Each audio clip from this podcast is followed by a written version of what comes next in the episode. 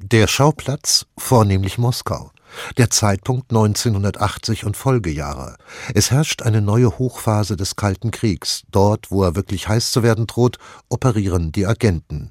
In einer manchmal subtilen, oft aber kaltblütigen Schlacht, bei der man nur ahnen kann, wer eigentlich Freund und wer Feind ist. Das ist das Setting in Andreas Pflügers neuem Roman, in das er seine Hauptfigur Nina Winter platziert. Eine junge Frau um die 30, BND-Mitarbeiterin, die in einem Crashkurs zur Agentin ausgebildet und nach Moskau geschickt wird. Dort trifft sie auf einen russischen Agenten mit dem Tarnnamen Pilger. Nina ging mit Pilger über den menschenleeren Roten Platz. Seine Wucht drückte ihr auf das Herz. In Moskau war alles eng und weit zugleich. Sie blieben an der Nekropole stehen. Da liegt er, der Ingenieur der Seele, sagte Pilger. Aber ob er eine hatte? Warum ich? Sie hätten jeden haben können.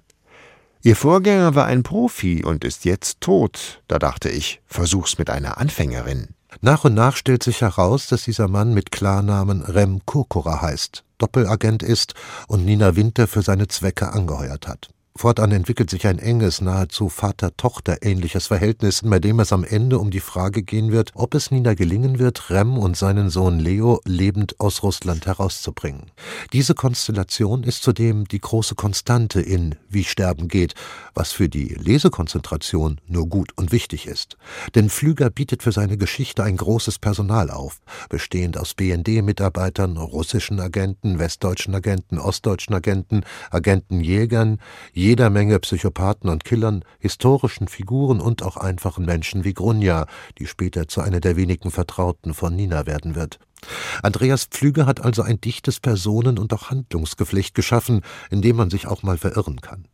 Im Handlungsvordergrund stehen die Ereignisse der Zeitgeschichte, die zugespitzte Lage nach dem Einmarsch der Sowjetunion in Afghanistan, das atomare Wettrüsten inklusive NATO-Doppelbeschluss und der Boykott der Olympischen Sommerspiele in Moskau. Dass es damals wirklich immer wieder spitz auf Knopf stand, davon darf ausgegangen werden, dafür ist Andreas Pflüger auch ein viel zu gründlicher Rechercheur. Genauso wasserdicht sind all die im Roman ausführlich beschriebenen Abläufe geheimdienstlicher Tätigkeiten.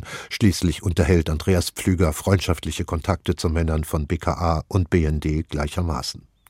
Aber dies hier ist und bleibt trotzdem ein Roman, in dem der Autor auch alle Register des Genres zu ziehen versteht. Er ist tempo- und spannungsintensiv, es mangelt nicht an Action, es mangelt nicht an Thrill. Etwa, wenn Nina nach einem Attentat in Berlin, das sie knapp überlebt hat, in einem Krankenhaus erwacht und in den Glauben versetzt wird, in Dresden zu sein, auf der Flucht aus dem Krankenhaus vor ihren Herrschern aber feststellt, dass sie sich auf den Straßen von Moskau befindet. Pflüger versteht es, seine Leserschaft immer wieder gekonnt zu bestürzen.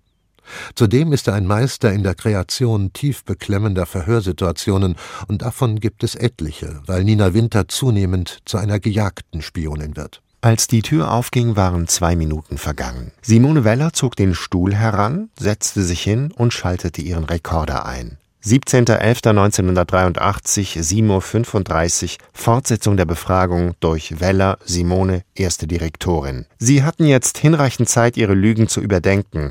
Bleiben Sie dabei, nicht zu wissen, was auf der Klinikerbrücke geschah? Und warum? Wechseln Sie Ihr Kostüm doch mal, es müffelt. Nina ließ ihre Stimme schleppen, um Schwäche vorzutäuschen. Ich will mit Ihnen über Carter McGee reden, den Berliner Station Chief der CIA, sagte Weller. Er kam einige Minuten vor dem Austausch an. Sie taten mir gegenüber so, als wüssten Sie nicht, wer er ist. Bestätigen Sie das? Ich bestätige, dass Sie ganz offensichtlich vergessen haben, ein Deo nach Hamburg mitzunehmen.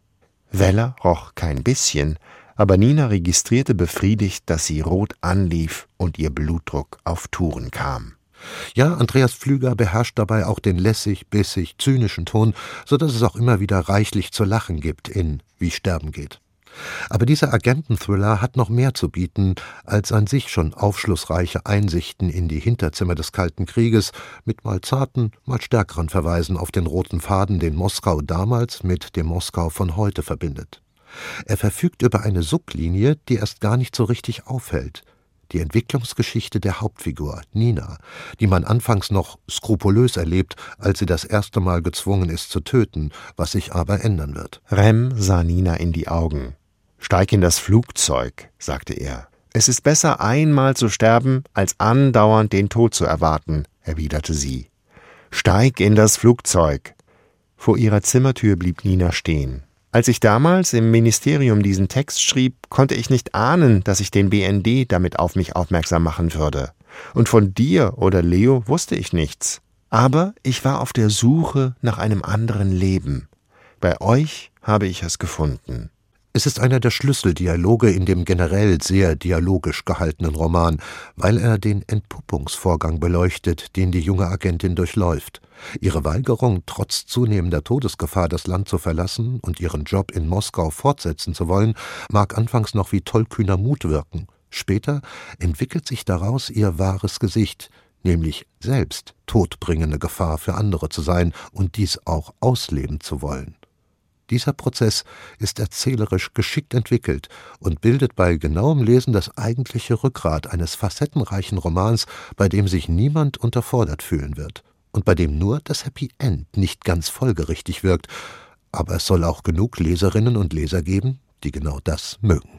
Neue Bücher in HR2 Kultur. Weitere Rezensionen auf hr2.de